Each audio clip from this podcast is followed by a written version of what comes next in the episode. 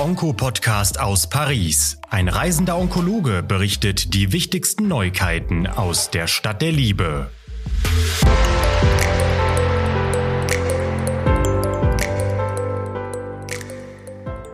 Bonjour aus Paris, aus der Stadt der Liebe. Hier ist wieder Harald Müller-Husmann und ich freue mich ganz besonders diesmal auch ähm, Benedikt von West, äh, nicht von, sondern Benedikt Westfalen.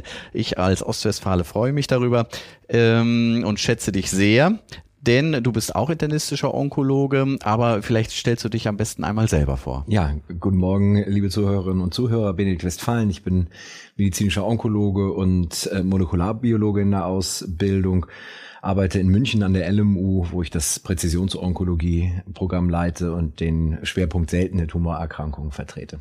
Ähm, und gestern war ja auch letztlich die Plenary Session, die erste. Es folgen äh, noch heute äh, die zweite und äh, morgen die dritte. Und ich habe gestern mit dem Alex Stein schon drüber gesprochen. Es war so ein bisschen, ja, aber es geht auch um Krebsprävention. Und ähm, vielleicht stellst du die erste Studie, die wichtigste Studie auf dem ESMO noch mal kurz vor. Ja, ähm, Charlie Swanton vom äh, Crick hat gestern ähm, sehr, sehr interessante translationale Daten gestellt, wie Feinstaubbelastung tatsächlich ähm, EGFR-getriebenen Lungenkrebs bei NichtraucherInnen auslösen kann.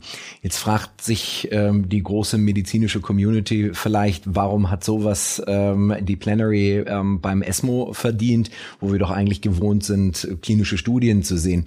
Ich würde das vielleicht aus anderer Sicht einmal beleuchten wollen. Ähm, diese Daten, die Charlie gestern gezeigt hat, ähm, zeigen uns eigentlich, wie prä personalisierte Prävention in Zukunft aussehen kann. Die Mechanismen, die hier beschrieben wurden, dass Feinstaubbelastung in Individuen zu einem EGFR-mutierten Lungenkrebs führen kann durch einen Inflammations-, einen Entzündungsmechanismus, den man vielleicht sogar medikamentös beeinflussen kann. Solche Medikamente gegen Interleukin 1 Beta sind im Markt. Das ist ein ganz, ganz anderer Ansatz, als wir ihn in der personalisierten Onkologie bis jetzt gefahren sind, wo wir uns immer bei weit fortgeschrittenen Tumorerkrankungen mit neuen Techniken eingeschaltet haben. Also ähm, ich habe vorhin schon gesagt, es hätte auch eine Studie über Darmkrebsprävention sein können. Ich glaube, das Konzept dahinter ist wahnsinnig interessant. Was man sagen muss, ähm, wenn man sich so regionale Unterschiede zum Beispiel anguckt, das erklärt vielleicht zum Teil, warum EGFR-getriebener Lungenkrebs in Asien so viel häufiger ist, wo diese Feinstaubbelastung eben schon deutlich höher ist. Und in der internationalen Presse muss man sagen, das war eine Meldung im BBC, in der Financial Times, hat diese Personalized Prevention Studie doch schon für einiges Aufsehen geregt. Ich war denn doch froh, dass ich auf dem Land wohne und nicht äh, in einer Großstadt wie du in München, dass ich da etwas äh, von verschont bin. Aber da ist ja natürlich die Frage, ähm, ist die Treibermutation schon vorhanden in uns? Äh, was macht die Progenitorzelle? Ähm, es ja, war für den Kliniker doch ein bisschen schon tief molekularbiologisch. Absolut. Ähm, und nochmal, ich glaube, es ist eine Frage des Konzeptes, dass man sagt, wir versuchen die Entstehung von Tumorerkrankungen nicht nur zu verstehen, weil es interessant ist und man sich grundlagenwissenschaftlich damit auseinandersetzt, sondern hier ist ganz klar ein patientengerichteter äh, präventiver Ansatz äh, das Ziel, was Charlie und sein Team verfolgt haben. Und ähm, ich glaube, zu verstehen, dass aus einem bestimmten schon vorhandenen Zelltypus, wenn der mutiert ist, ähm, dann eine Tumorerkrankung unter Belastung, also unter Feinstaubbelastung entstehen kann, ist ganz interessant. Ähm, weil man damit arbeiten kann. Man kann sagen, ähm, wir haben eine Risikopopulation. Ähm, wir wissen nicht, ob sie sicher Krebs entwickelt, aber wir können ihr vielleicht äh, engmaschiger folgen. Und äh, wie gesagt, das ist, glaube ich, der Lungenkrebs jetzt hier eine Modellerkrankung. Es hätte auch äh, Darmkrebs und rotes Fleisch äh, sein können beispielsweise.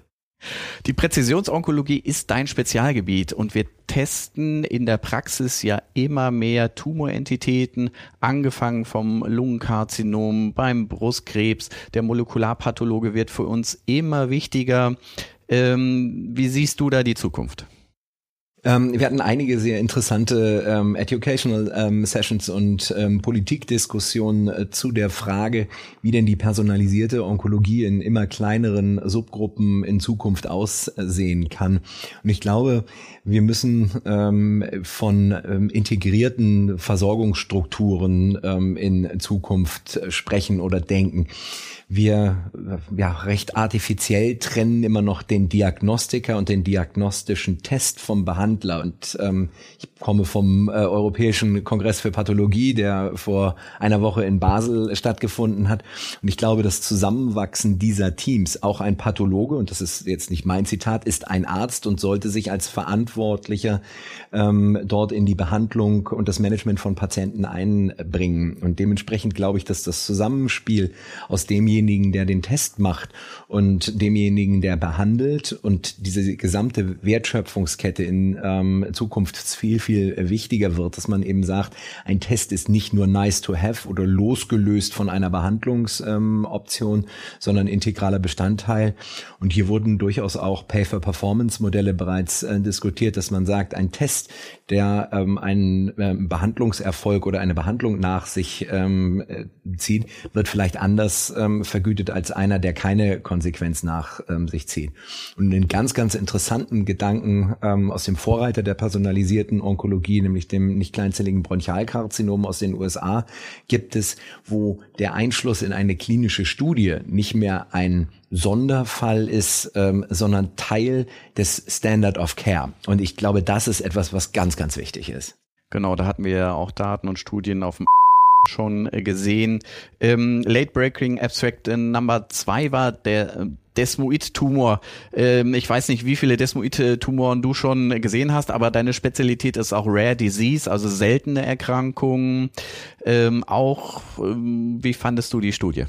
Also ich finde es wahnsinnig, also erstmal war ich stolz, das ist ja eine Studie, die von äh, Bernd. Kasper genau. aus mhm. ähm, Essen äh, kommt. Ich fand es schon toll, dass eine so wichtige äh, Studie in einer so kleinen Entität äh, mit einem äh, deutschen äh, PI dann präsentiert wurde.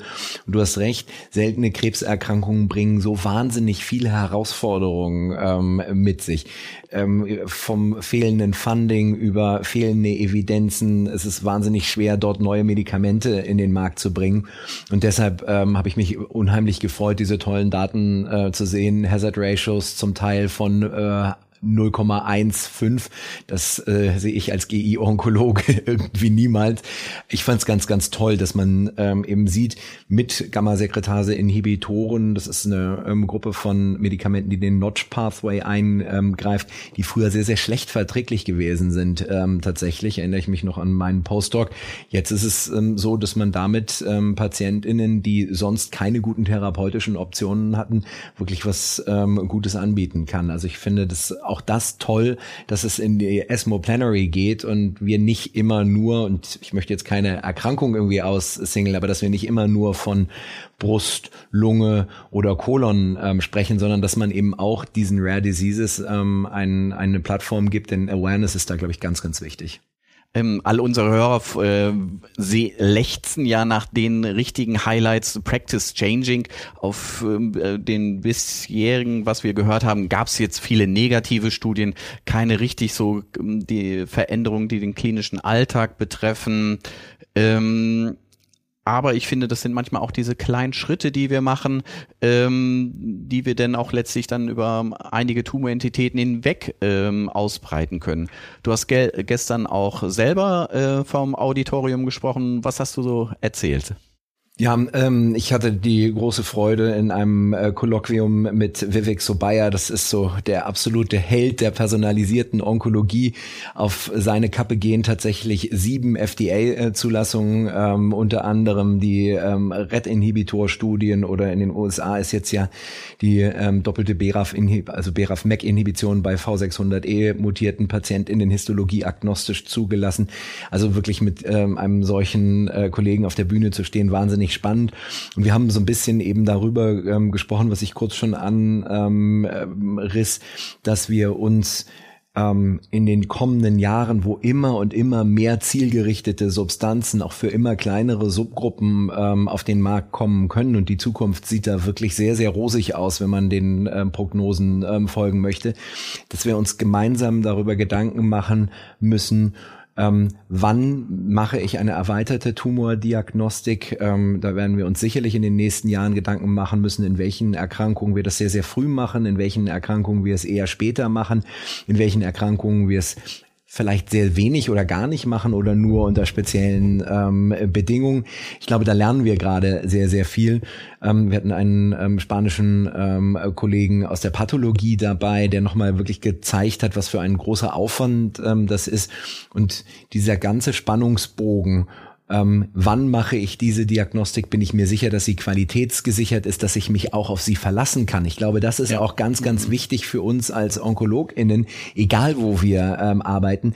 Ich muss meinem Pathologen vertrauen. Wir sehen es bei H2, ähm, jetzt H2 Low. Ähm, da muss man wissen, ist da einfach ein bisschen Dreck auf dem Objektträger oder ist da ein, ähm, Signal, äh, ein Signal? Und ich glaube, das ist für uns ganz, ganz wichtig. Und diese ganze Wertschöpfungskette ähm, haben wir nochmal gemeinsam diskutiert.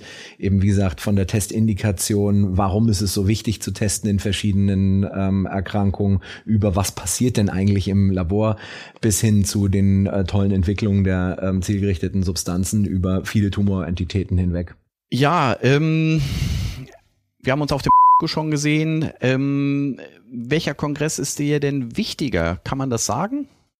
Ähm, das ist eine gemeine äh, Frage, weil ich äh, die ESMO tatsächlich als äh, meine äh, Society-Familie bezeichnen äh, würde. Ich äh, hatte das große Glück, hier auch im Leaders Generation ähm, Program zu sein, was ich jungen, motivierten KollegInnen ähm, nur empfehlen kann. Das geht jetzt ähm, nach dem ESMO wieder auf. Die Bewerbungsunterlagen ähm, können eingesendet werden. Ich persönlich muss sagen, dass gerade in den letzten Jahren auch unter der Präsidentschaft von äh, Solange Peters ähm, ESMO Eine grandiose Frau Wahnsinn, Wahnsinn. Ähm, also ganz, ganz großer Fan. Ähm, ich glaube, dass die ESMO in den letzten Jahren doch eine erhebliche Öffnung, ähm, Demokratisierung ähm, und, und, und Modernisierung durchgegangen hat, was ich in der ähm, Eröffnungszeremonie ganz, ganz toll finde. Ähm, alle Low- and Middle-Income-Countries, ähm, da brauchen die OnkologInnen keine ähm, Mitgliedsgebühren mehr zu bezahlen und haben vollen Zugriff auf alle Ressourcen der ESMO. Das bedeutet, 136 Länder ähm, in der Welt ähm, bekommen Zugriff auf unsere ganzen ganzen Ressourcen und ich finde das wahnsinnig toll. Und deshalb finde ich persönlich, ich bin gerne beim ASCO, treffe meine äh, amerikanischen KollegInnen dort, aber von der Inklusivität, von der äh, Zukunftsausrichtung, von der familiären Atmosphäre, muss ich sagen, äh, ist das ein komplett anderes äh, Ballgame, wie die Amerikaner sagen würden. Also definitiv die ESMO. Ja, super. Ganz herzlichen Dank, lieber Benedikt, und äh, ich freue mich auf ein Wiedersehen, wo auch immer, und äh, wünsche dir noch einen spannenden Kongress. Ja, herzlichen Dank, dass ich dabei sein durfte.